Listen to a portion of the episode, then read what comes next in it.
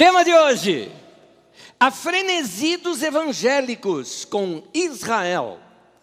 Frenesi é uma, eu peguei no dicionário, uma exaltação violenta capaz de fazer com que alguém perca a razão.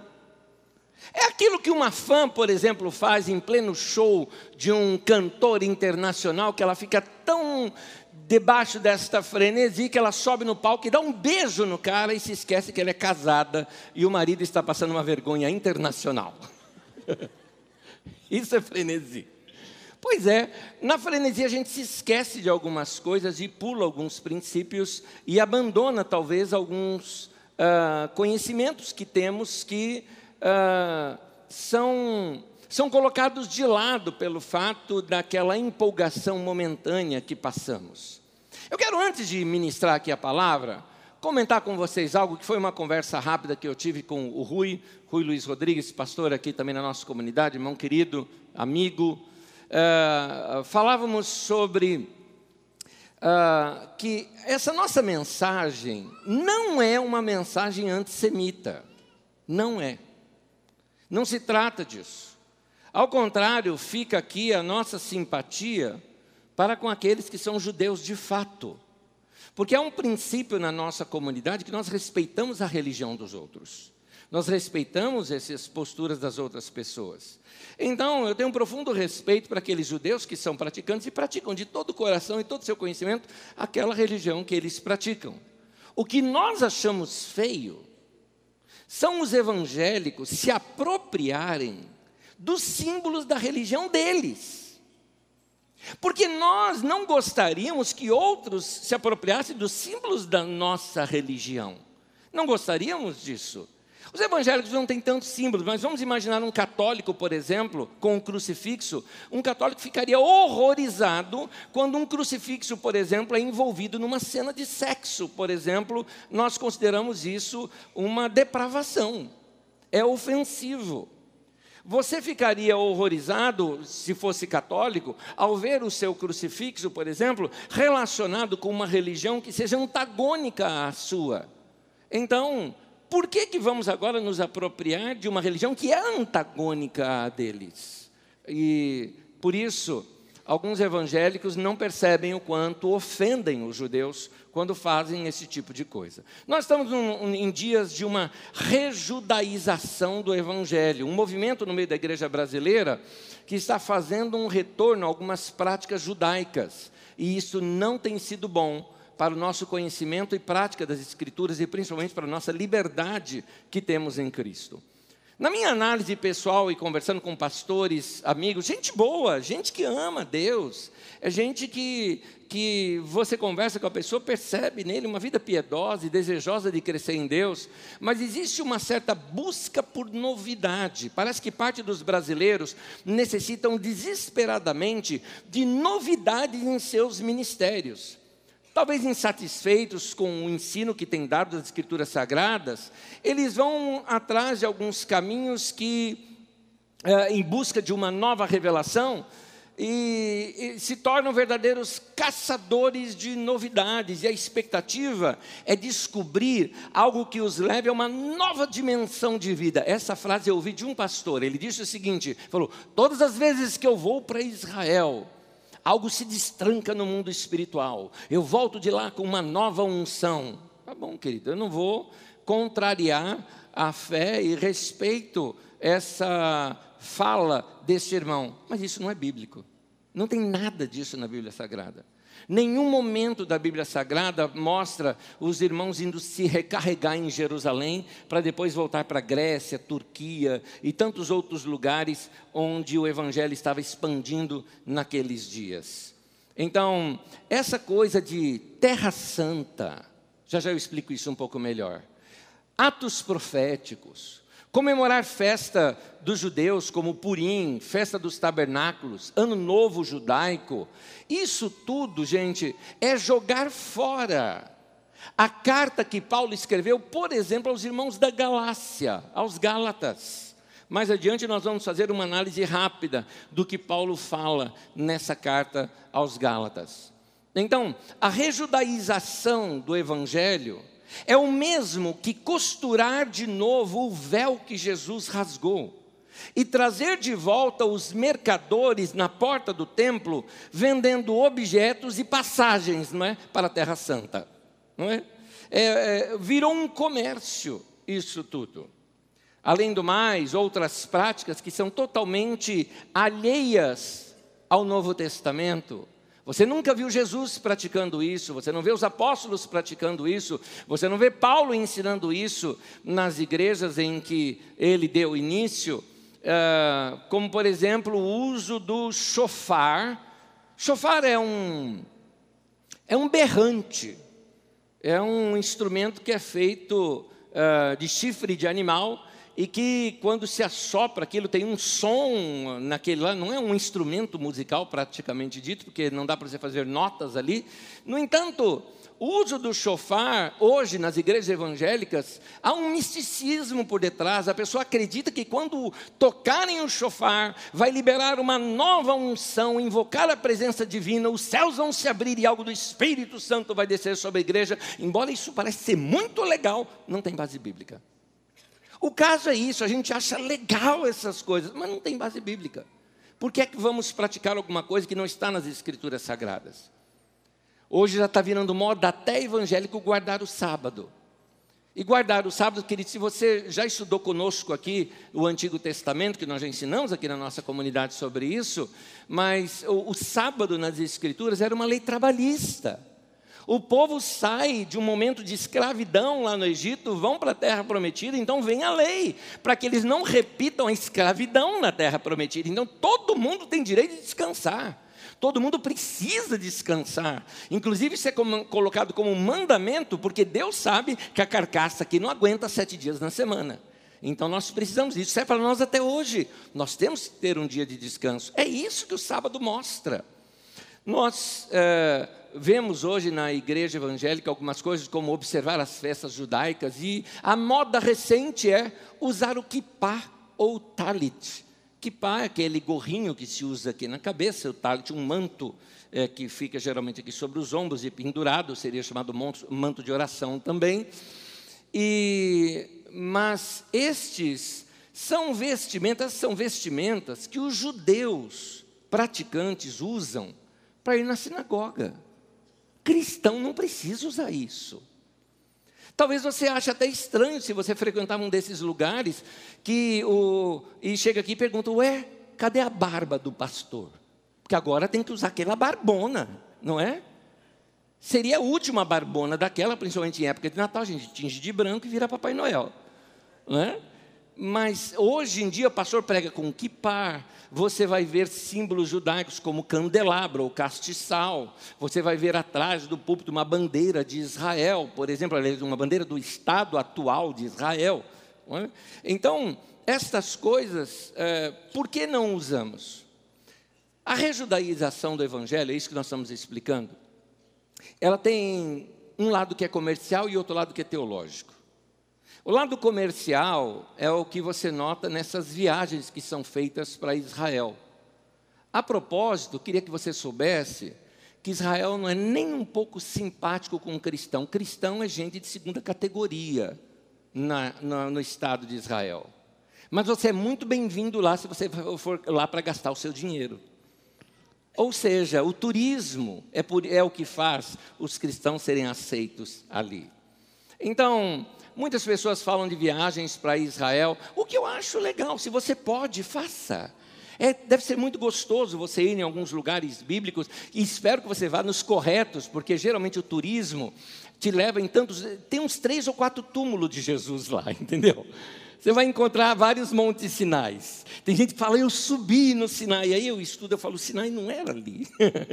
então, é, é, é, muitas coisas é, acontecem nesses lugares, porque é turismo, as pessoas gostam de vender as coisas e enganar os turistas. Mas podendo passear, passeie. Só que eu te dou uma segunda sugestão tão neotestamentária quanto essa. Ao invés de você andar nas páginas de Mateus, Marcos, Lucas e João, eu recomendo você andar nas páginas de Atos dos Apóstolos, quando você vai ver é, Paulo andando, por exemplo, nas costas ali da Turquia e Grécia, que entre as duas existe um lugar chamado Ilhas Gregas. Eu quero fazer essa viagem de Paulo. Eu quero fazer principalmente aquela viagem de Paulo, que quando Paulo passou por Filipos, passou por Tessalônica e Bereia, ele foi perseguido, os discípulos o levaram até o porto e retornaram para é, Tessalônica. E Paulo viajou sozinho para, ah, é, para Atenas. Pega no mapa e dá uma olhadinha, o porto ali, por onde que Paulo passou. Meu Deus do céu, quero ir lá um dia. Tenho certeza que vou voltar com uma nova unção, irmãos.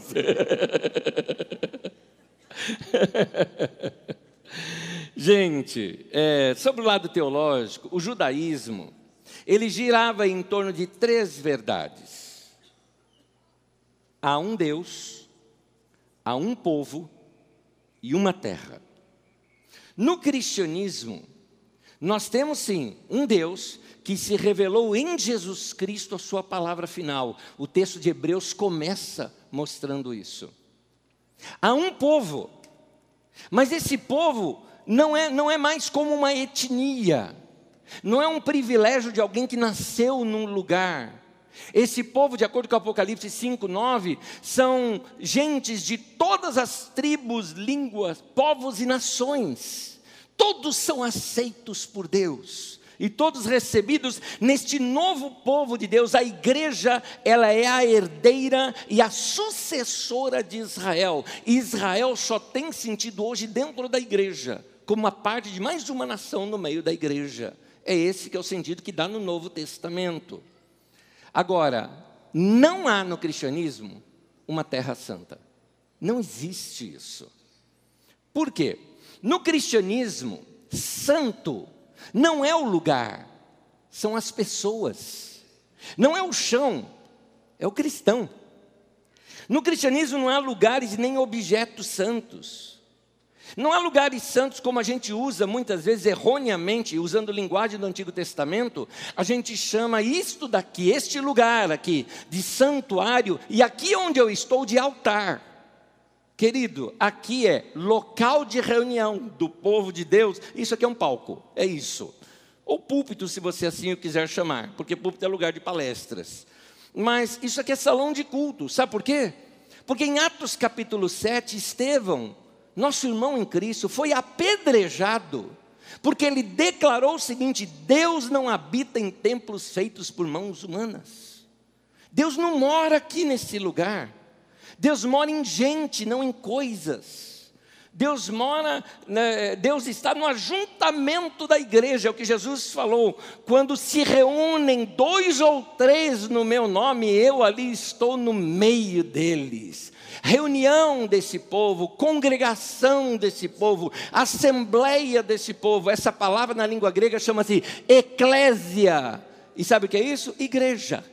Igreja é isto. É esse povo quando se reúne para o culto, se reúne para a oração, se reúne para compartilhar, se reúne para o partir do pão, se reúne para ouvir a palavra, se reúne para ajudar um ao outro, se reúne para estar junto, para comunhão. Isso tudo é a eclésia, é a igreja e Deus está ali no meio deles. Então a casa de Deus hoje não é um lugar com um endereço fixo. A casa de Deus hoje ela se move pelo mundo inteiro, em todos os lugares. Essa era a conversa daquela mulher samaritana com Jesus Jesus, quando ela fala: Olha, eu aprendi em Israel, né? Israel era o reino do norte, eu aprendi em Israel que o lugar de oração, o lugar de adoração, era aqui neste monte.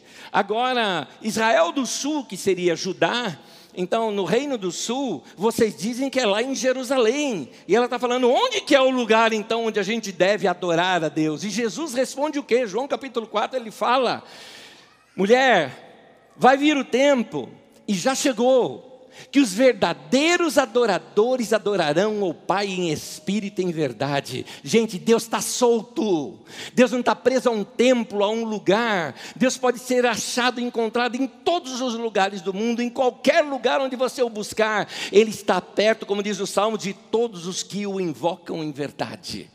Esse é o nosso Deus. O eterno não mora em prédios, ele mora em pessoas. E tem mais: Deus não está mais perto de alguém que foi lá em Jerusalém, porque tem gente que fala assim, eu quero estar perto de Deus, né? Então, Deus não está mais perto de alguém que está lá em Jerusalém do que alguém que está na floresta amazônica, ou num condomínio chique, ou numa favela, ou num cortiço de uma grande cidade. Não importa onde, Deus está presente. É isso, Ele é o mesmo em todo lugar. Ele pode ser encontrado em todo lugar. É isso. Graças a Deus que Ele fez isso conosco. A propaganda gera uma teologia defeituosa. Alguns erros são praticados por causa da propaganda. As pessoas vão em Israel, por exemplo, para se batizar nas águas onde Jesus se batizou. Gente, o batismo é único, ele é singular, ele não tem repetição, não existe rebatismo. Ele segue a conversão e mostra o engajamento da pessoa no propósito de Deus. Tem mais. Aquele Jordão onde Jesus foi batizado, só você pensar, as águas são outras. Concorda comigo? É, já evaporou, já foi embora. Mas como nós sabemos que são átomos, aqueles átomos de hidrogênio e oxigênio, que Jesus, que banhou o corpo de Jesus, podem estar agora em alguma nuvem por aí, ou até no nosso Tietê não é? Ou na água que você está bebendo aí agora, olha só, ele pode estar aí, essas moléculas, ah, elas se renovam em todos os lugares, elas se espalham. Então, querido, ah, ah, se você vai lá para se batizar, para dizer, ah, estou me batizando no lugar onde Jesus se batizou, não é uma identificação do Jesus, é um mero sentimentalismo. Então, é lamentável que alguns pastores batizem gente já batizada no Jordão. Sabe como chama isso? Isso é vulgarização do batismo. Duas coisas Jesus tratou de maneira muito santa: batismo e ceia. Mostra o nosso compromisso com Deus e foi vulgarizado dessa maneira. Anésio, mas eu já passei por um ritual de batismo e eu percebo que eu não fui batizado. Sim, tem gente que só tomou banho ou só jogou água na cabeça. Não foi uma coisa de total consciência do que a pessoa fez. Eu entendo, então não foi batismo.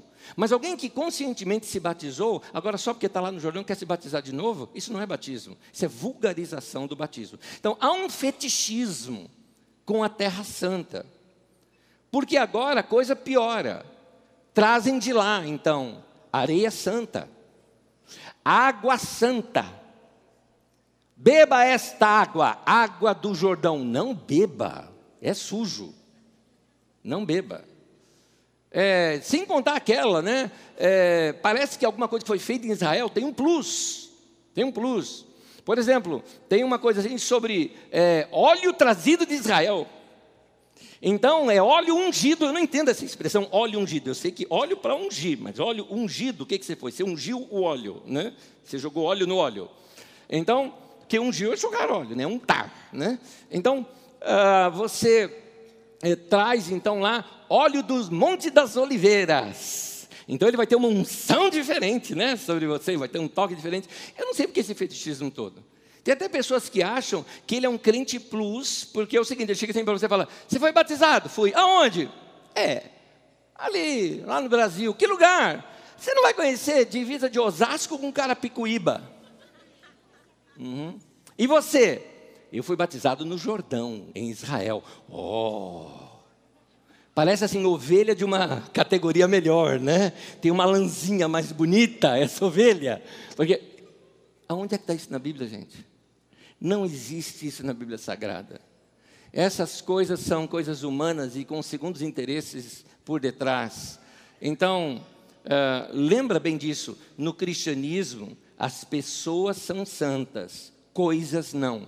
Portanto, não existe terra santa, areia santa, água santa, sal santo, folha de oliveira santa. Não existe isso. E a rejudaização, ela caminha paralelamente com a superstição e às vezes até com a feitiçaria. Porque a feitiçaria ela dá poderes a objetos. Aqui temos um pedaço da cruz de Cristo. Meu Deus do céu. É uma das maiores mentiras que eu já ouvi. Então, e como se isso tivesse algum poder. Então, como diz a letra de um irmão, um poeta, cantor e profeta, eu gosto de chamá-lo assim, João Alexandre, ele diz assim: reconstruindo o que Jesus derrubou, recosturando o véu que a cruz já rasgou, ressuscitando a lei e pisando na graça, nesses lugares é proibido pensar. Essa é o nome da música, é proibido pensar. Recomendo você procurá-la e ouvi-la ao longo da semana e curtir esse profeta cantando para nós. A igreja é a nação santa de Deus e não Israel. A igreja. Eu não estou inventando isso e nem sendo antissemita dizendo isso. Estou sendo cristão. E estou fundamentado na doutrina dos apóstolos. Pedro, apóstolo, é quem ensina isso. E ele escreve para um povo que não era judeu, um povo que se converteu através do ministério de Paulo. Pedro escreve para esse povo dizendo assim, 1 Pedro 2, versículo 9, diz assim: Vocês, e aí é nós também, não é? Somos nós, assim. Vocês, porém, são geração eleita, vocês são sacerdócio real, vocês são nação santa, povo exclusivo de Deus para anunciar as grandezas daquele que o chamou das trevas para a sua maravilhosa luz. Antes vocês nem sequer eram povo, mas, glória a Deus, agora são povo. Antes vocês não haviam recebido misericórdia, mas agora vocês receberam. Cá entre nós, gente, graças ao nosso Deus por isso. Pelo que ele fez por nós, ele nos chama para ser seu povo agora. Coisa linda. Eu pergunto, por que, que se usam a bandeira de Israel sobre os púlpitos? Porque algumas pessoas me perguntam, por que, que você não usa aqui? Eu devolvo, por que, que vocês usam? Eu não entendo essa razão. Qual a finalidade disso? Gente, não confunda o atual Estado de Israel com o judaísmo. Não confunda. São duas coisas diferentes. Eu defendia aqui o judaísmo respeitando como religião, mas eu não defendo o Estado de Israel. Estado de Israel hoje é um Estado violento e autoritário, que não respeita os direitos humanos, que invade outras nações, que destrói as cisternas dos palestinos que eles usam para acumular água da chuva, para fazê-los morrer de sede, e que os trata como sub-humanos.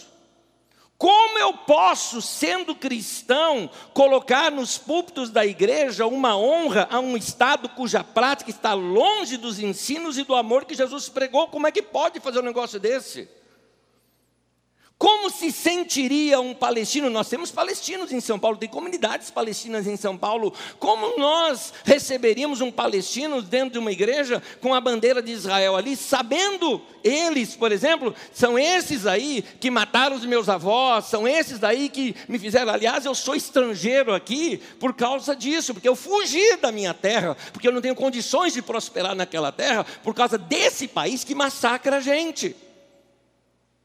Como é, como é que ele sentiria? Se sentiria como se sentiria, por exemplo, alguns povos, como foram os judeus ou como foram os comunistas, é, aí já tem, ah, já tem a, a, área política no meio, ou como se fossem ah, ah, ah, pessoas de de outras nações que foram também perseguidas e que chegassem, por exemplo, na igreja e encontrassem uma bandeira do nazismo. Ou nos tempos de massacre que houve dentro da, da União Soviética, a gente carregar aqui uma bandeira da República, União das Repúblicas Socialistas Soviéticas, quando eles estavam massacrando alguns povos. Como é que eles se sentiriam ao ver isso? É assim que se sente um palestino hoje ao entrar em algumas igrejas cristãs. Não se sentem bem-vindos. E se sente a igreja cristã defendendo os ricos. É isso que se sente. Então, Israel hoje é um país onde cristão é, é, cidadão de segunda classe. Aliás, só é bem-vindo lá por causa do dinheiro do turismo cristão que fazem naquele lugar. E por último, a tal estrela de Davi, que nunca foi estrela de Davi na vida, você não tem uma prova arqueológica disso. Você tem coisas simplesmente mais recentes. Aquela, aquele símbolo, na verdade, era um símbolo pagão que por volta do século XII, um próprio líder judaico o aceitou como um símbolo místico, como um amuleto, algo mais ou menos cabalístico, era assim que era usado. Mas em 1354, o rei Carlos IV, ele concedeu um privilégio à comunidade judaica de Praga de ter a sua própria bandeira e eles escolheram esse símbolo para colocar no meio da sua bandeira para representar aquele povo. Só que ele era vermelho naquele tempo. Hoje eles têm a cor azul. Mas isso não significa nada para nós. Então, Anésio, por que então que você não tem uma bandeira de Israel na sua igreja? Eu teria, se eu tivesse também uma da Bolívia, da Colômbia, da Venezuela, da Argentina, até da Argentina eu colocaria. Não é?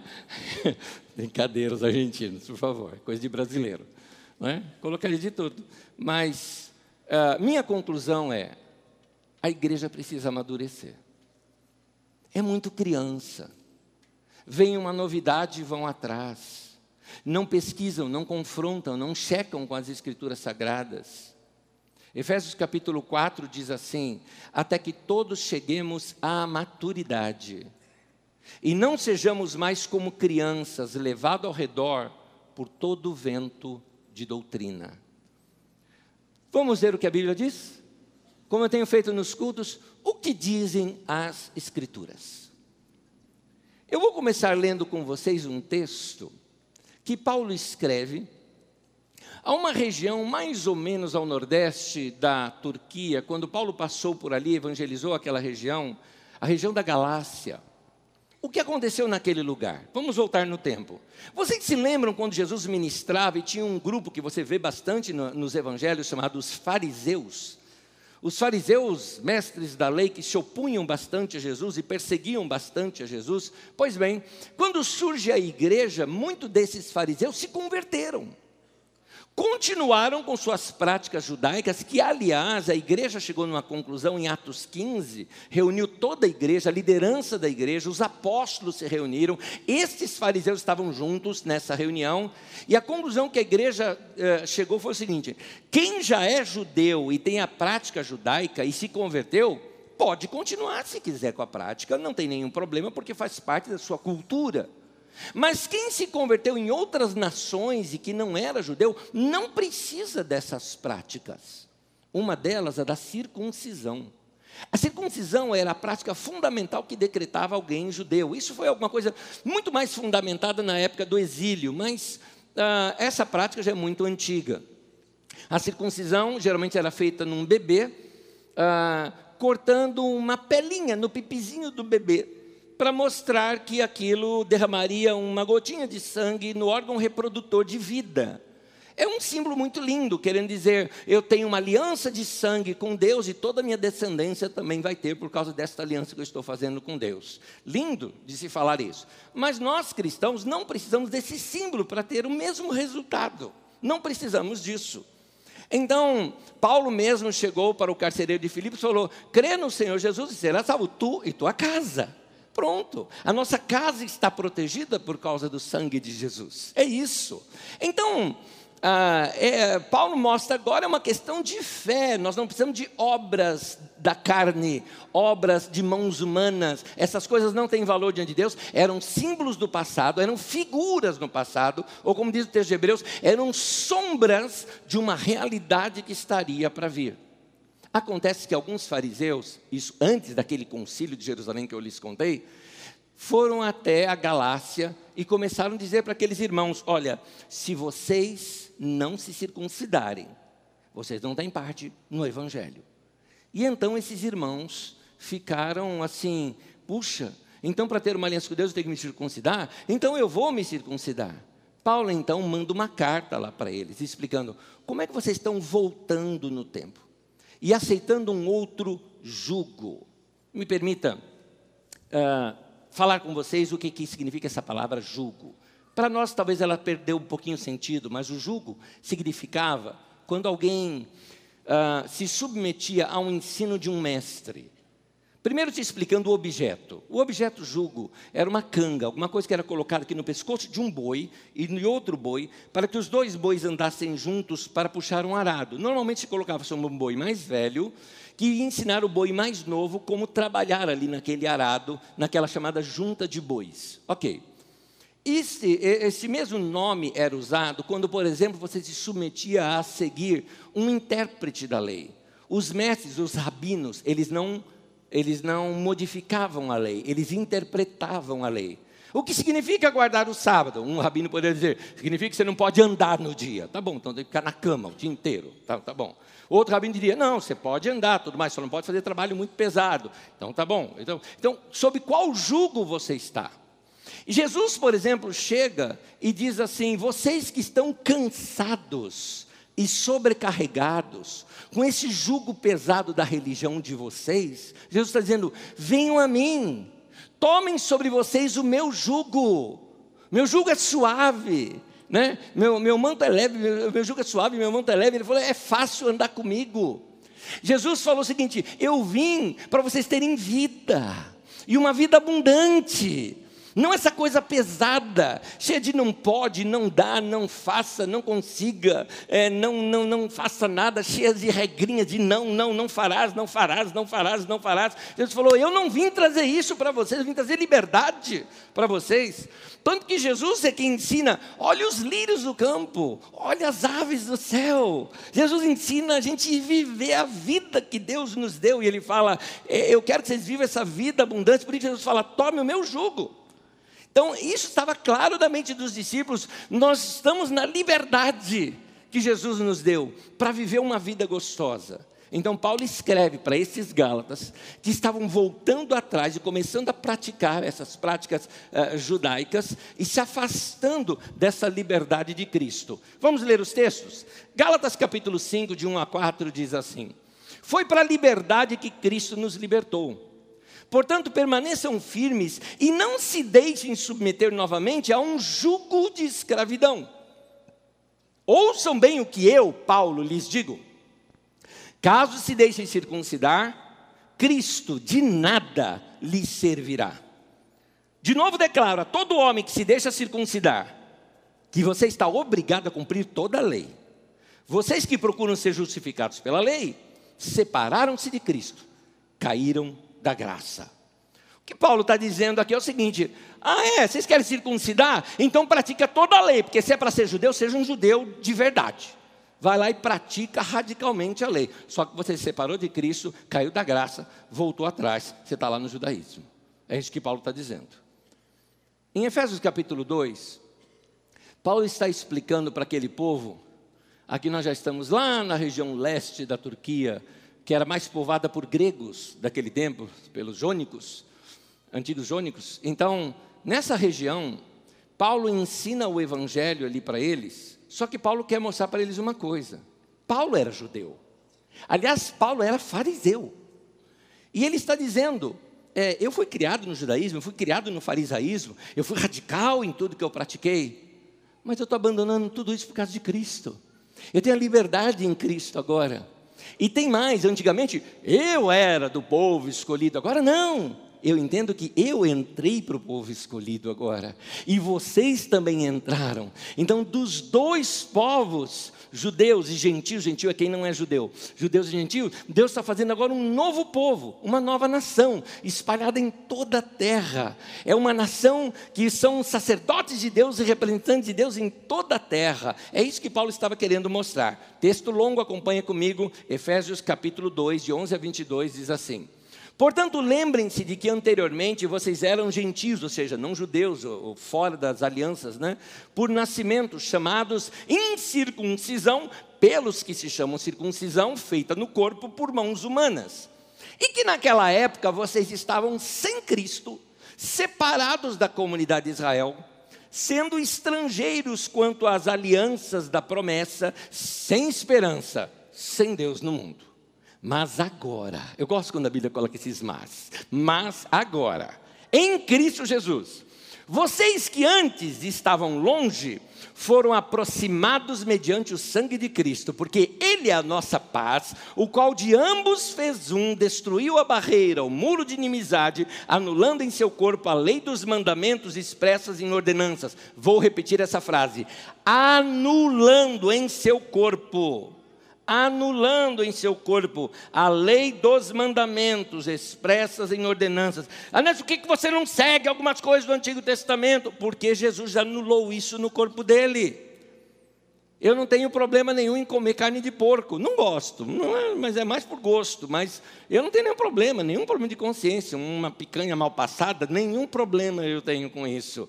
Porque eu entendi que eu estando em Cristo, eu não tenho essas proibições é, que foram dadas ali para aquele povo. Eu não tenho nenhum problema de fazer alguma coisa, e fazer uma visita e fazer um bom passeio no sábado. Ah, você está andando no sábado. Não pode, ah, não, essa lei não se aplica para mim. Eu sou livre em Cristo Jesus, eu sou livre para fazer o que eu quero assim. Eu sou livre para viver. Eu não estou preso a essas leis.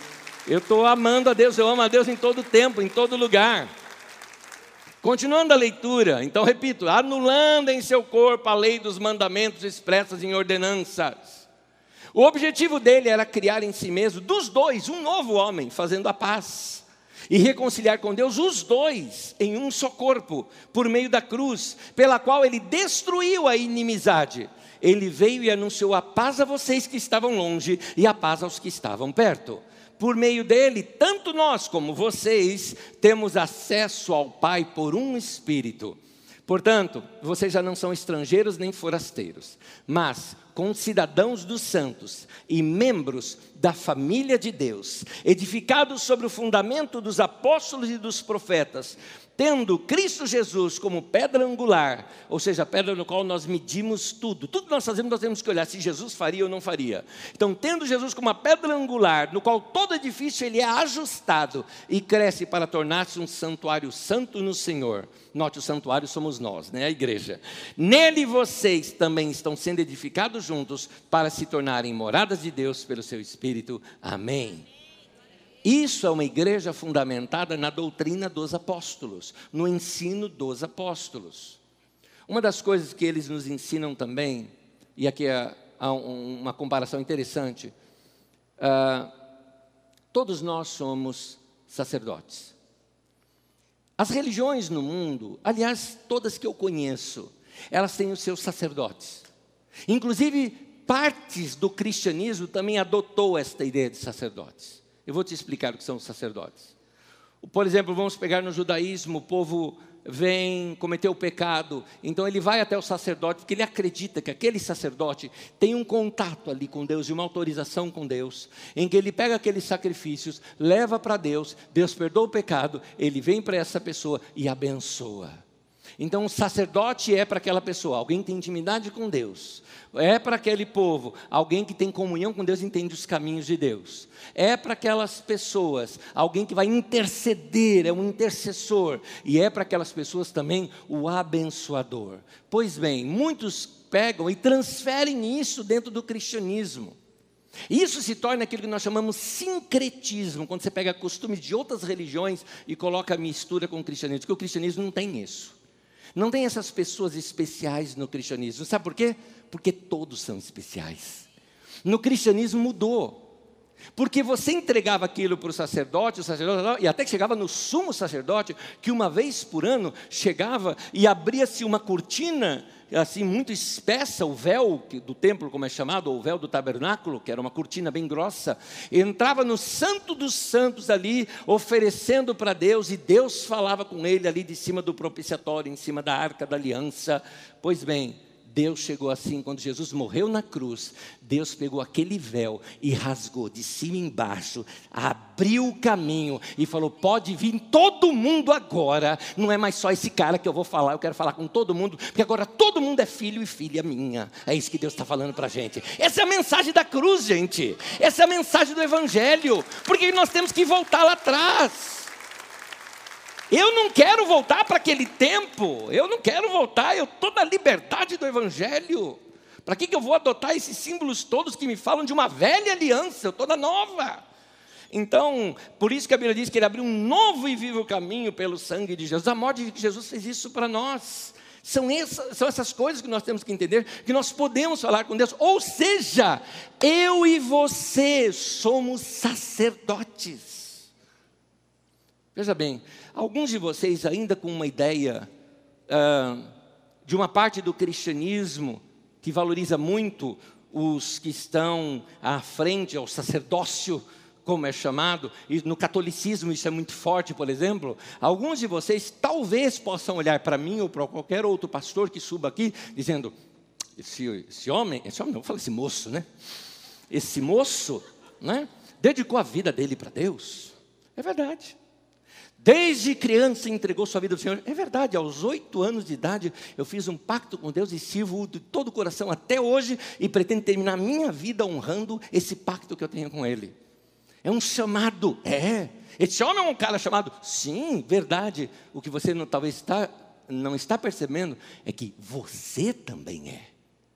Você é especial para Deus. Você não escolheu a Deus, Deus escolheu você. É diferente. É Deus quem chama você. Nós fomos chamados e escolhidos por Deus. Nós fomos aceitos por Ele. Ah, eu amei a Deus. Ele me amou primeiro. Ele amou a você primeiro. Foi Ele que atraiu você para a graça dele e disse: Você é um sacerdote. Está escrito nas Escrituras Sagradas.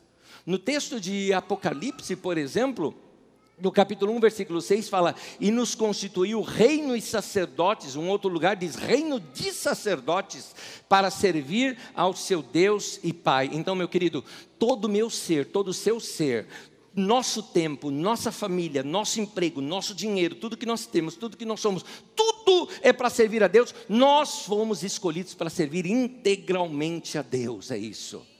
O que o sacerdote fazia no Antigo Testamento? Uma das coisas que ele fazia é que ele uh, era uma espécie de administrador da casa de Deus. Como a casa de Deus era representativa naquele tempo, numa época foi o tabernáculo, na época, noutra época foi o templo construído, o sacerdote era responsável para que todos os objetos estivessem limpos, estivessem no lugar, que as chamas do candelabro estivessem acesas, que os pães da mesa fossem bem colocados, que o altar de sacrifício sempre tivesse ali as suas chamas e, e, e as oferendas ali sendo oferecidas para Deus.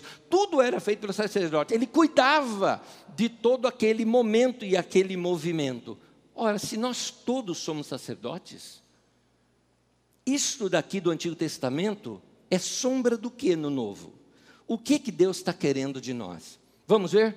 Três coisas rápidas que eu vou falar com vocês agora e terminar. Primeiro, como sacerdote, eu preciso cuidar da casa de Deus. Falemos juntos isso? Como sacerdote, eu preciso cuidar da casa de Deus.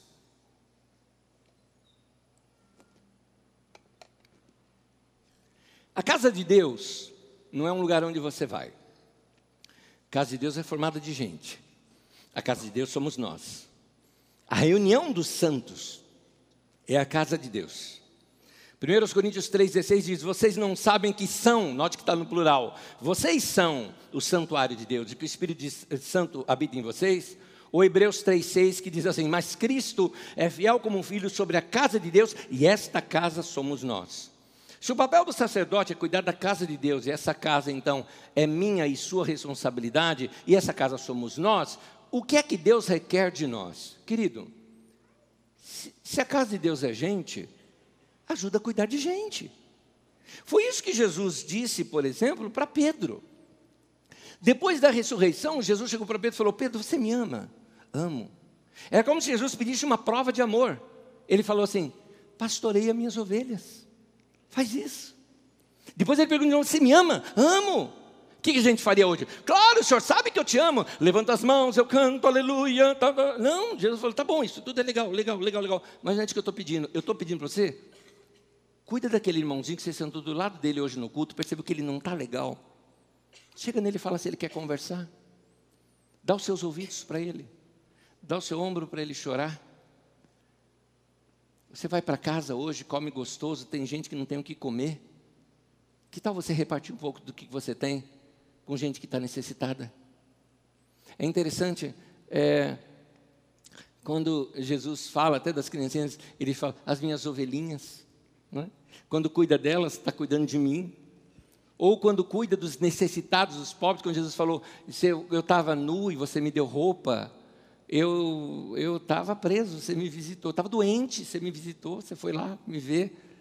E Jesus, e alguém perguntaram, Jesus, quando é que te vimos doente, nu ou com fome? Ele falou, quando você fez a um dos meus pequeninos, a mim você fez. Uma vez eu vi uma frase de um irmão do Exército da Salvação, e ele estava na Praça da Sé, em São Paulo. E ele todo feliz, mas feliz, cantando. E ele estava assim com, com umas marmitas aqui, assim, né? Feliz e cantando. Ele foi entrevistado nessa hora. E falaram: Você está muito feliz, o que, que você está fazendo? Ele falou: Eu estou indo encontrar com Jesus. A ideia dele é que ao ele dar uma comida para aqueles meninos de rua que dormiam na rua, ele falou: Eu estou tendo um encontro com Jesus. Jesus está dizendo isso para nós hoje. Vocês são sacerdotes, vão fazer a minha obra, vão cuidar de gente. Amém? Então a responsabilidade de pastoreio não é. A gente usa hoje o nome de pastor aqui, não é? Eu, nem eu gosto, pode ver que eu peço para me chamar do meu nome mesmo, porque eu quero mostrar que eu sou um irmão igual a você. A responsabilidade de pastoreio é de todas, todos nós aqui. Homens e mulheres, nós precisamos pastorear uns aos outros, cuidar desse rebanho de Deus, porque nós todos somos sacerdotes. Vai discipular um novo convertido, vai sentar com ele, vai ensiná-lo a orar como você ora, vai ensiná-lo a conhecer o básico ali das escrituras que você sabe. Cuida disso, cuida da saúde da igreja. Vamos fazer isso pela igreja. Tem mais, hoje a igreja, para nós aqui, estou falando dos ocidentais. Nós ocidentais, a igreja, ela representa mais do que somente aquele lado bíblico onde nós somos a igreja gente. Nós também temos a igreja instituição. Eu não gosto muito dela, mas ela é necessária. Quando você chega para alguém, você convida, você convida para vir numa reunião que a pessoa entende que é a instituição, que é o lugar. E essa instituição está muito mal falada aí fora.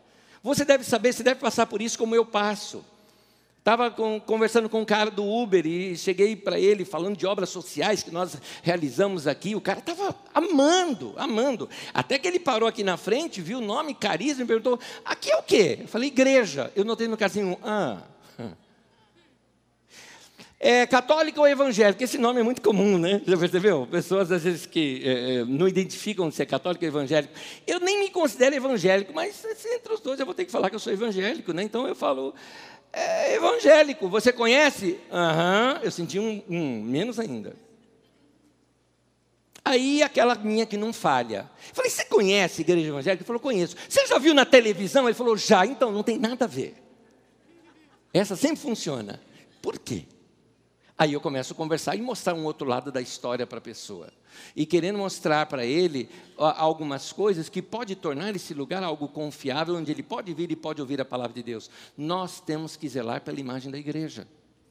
Eu e você temos essa responsabilidade. Não é só eu que tenho essa responsabilidade, somos todos nós. Vamos fazer isso. Então, nós aqui fizemos já algumas coisas. Por exemplo, eu não sei se você sabe, mas na nossa comunidade nós fizemos pesquisa com mais de mil pessoas ao redor de um salão de reunião nosso, é, perguntando só para pessoas que não eram evangélicos. A pergunta era única, dizendo o seguinte: o que é que você não gosta na igreja evangélica? Nos conte. E as respostas que foram dadas, disparado lá na frente, tinha que não gosta como essa igreja evangélica trata ou fala de dinheiro o tempo todo. E cá entre nós, não é verdade? Claro que é, é verdade. Então, o que, a gente pode fazer para mudar? Bom, você já viu aqui hoje, você participou da reunião. Aqui a gente não faz meia hora de pregação para arrancar dinheiro do povo, que nem o pessoal faz muitas vezes, não é?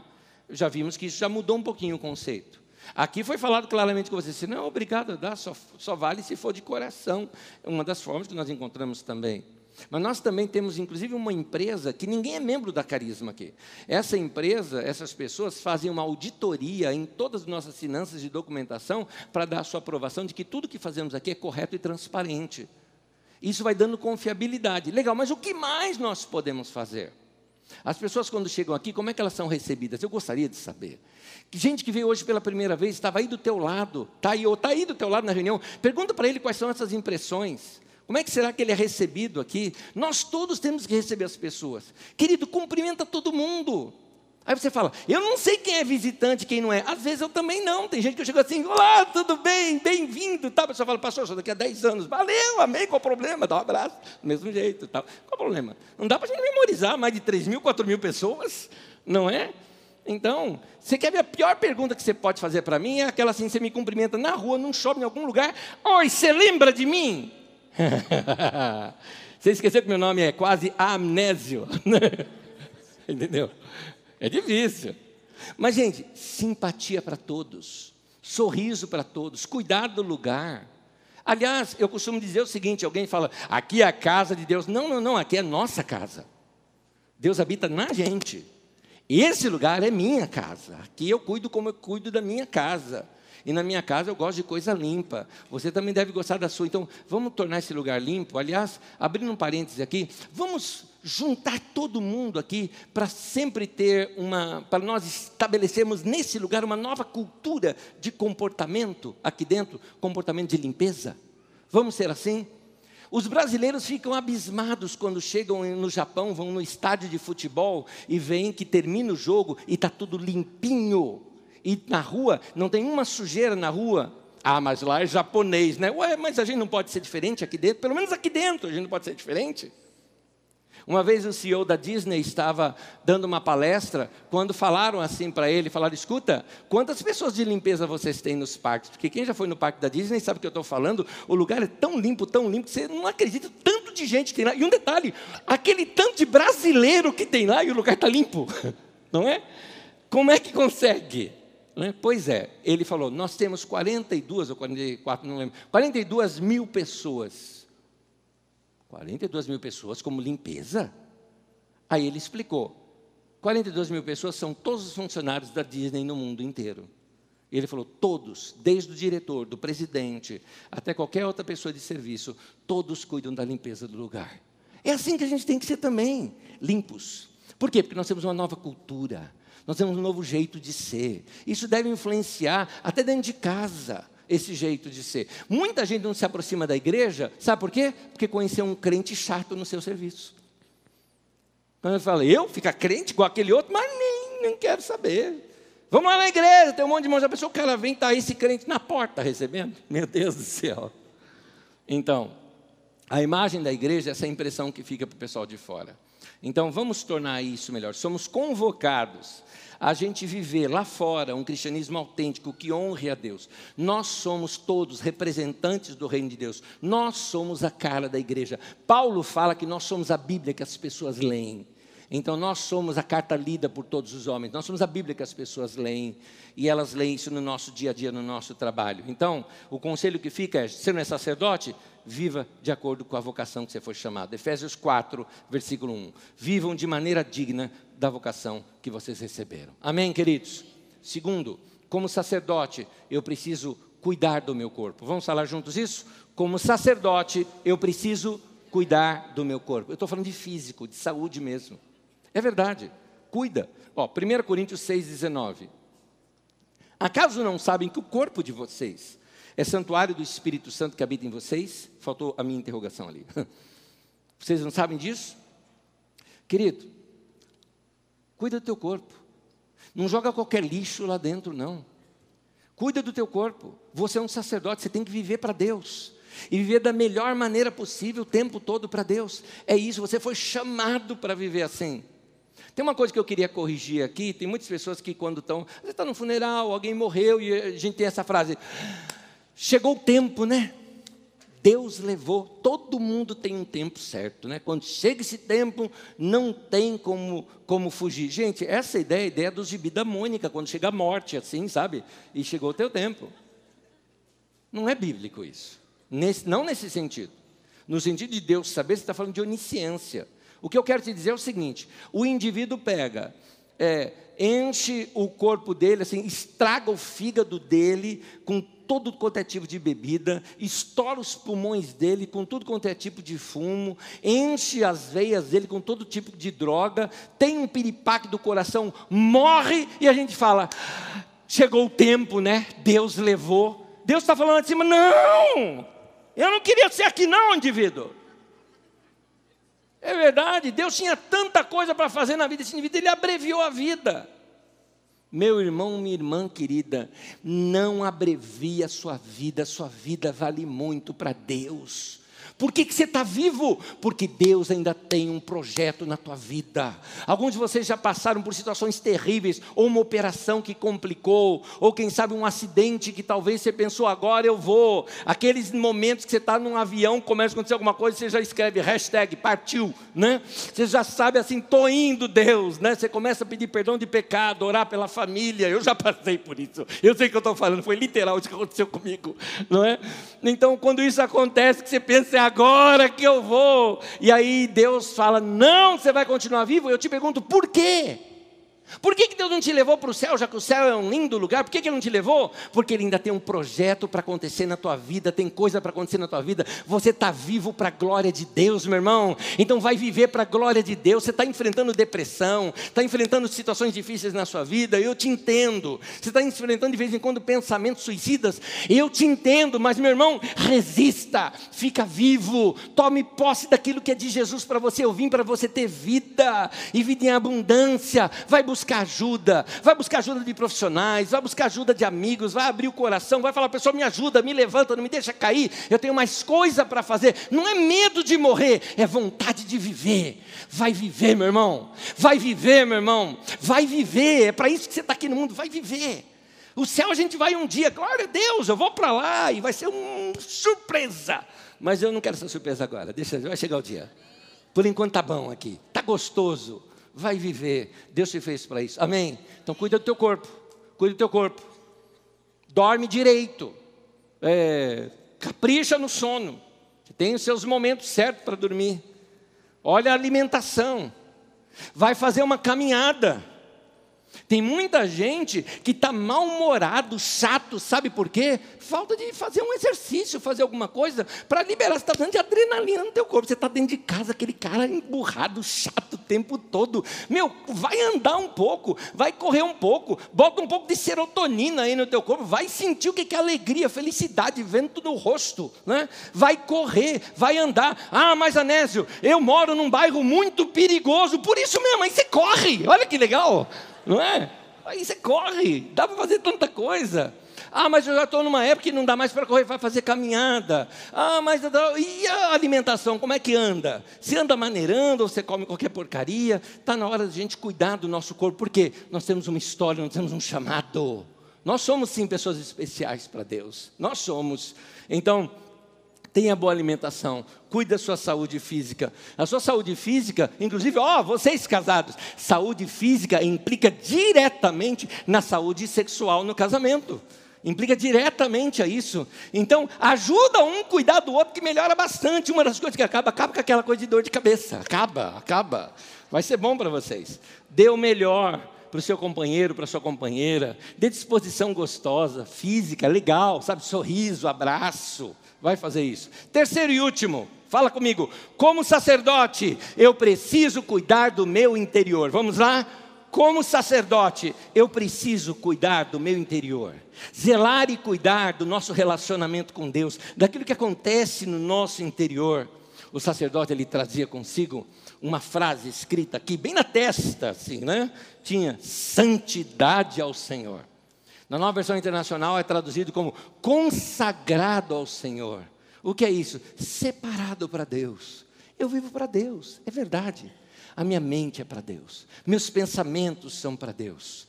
Eu tenho uma marca na minha testa. Eu penso para Deus, eu vivo para Deus, eu quero servir a Deus para o resto da minha vida. Eu e você, porque somos sacerdotes. Amém? Pode ficar de pé comigo, nós vamos terminar. Eu vou terminar com uma frase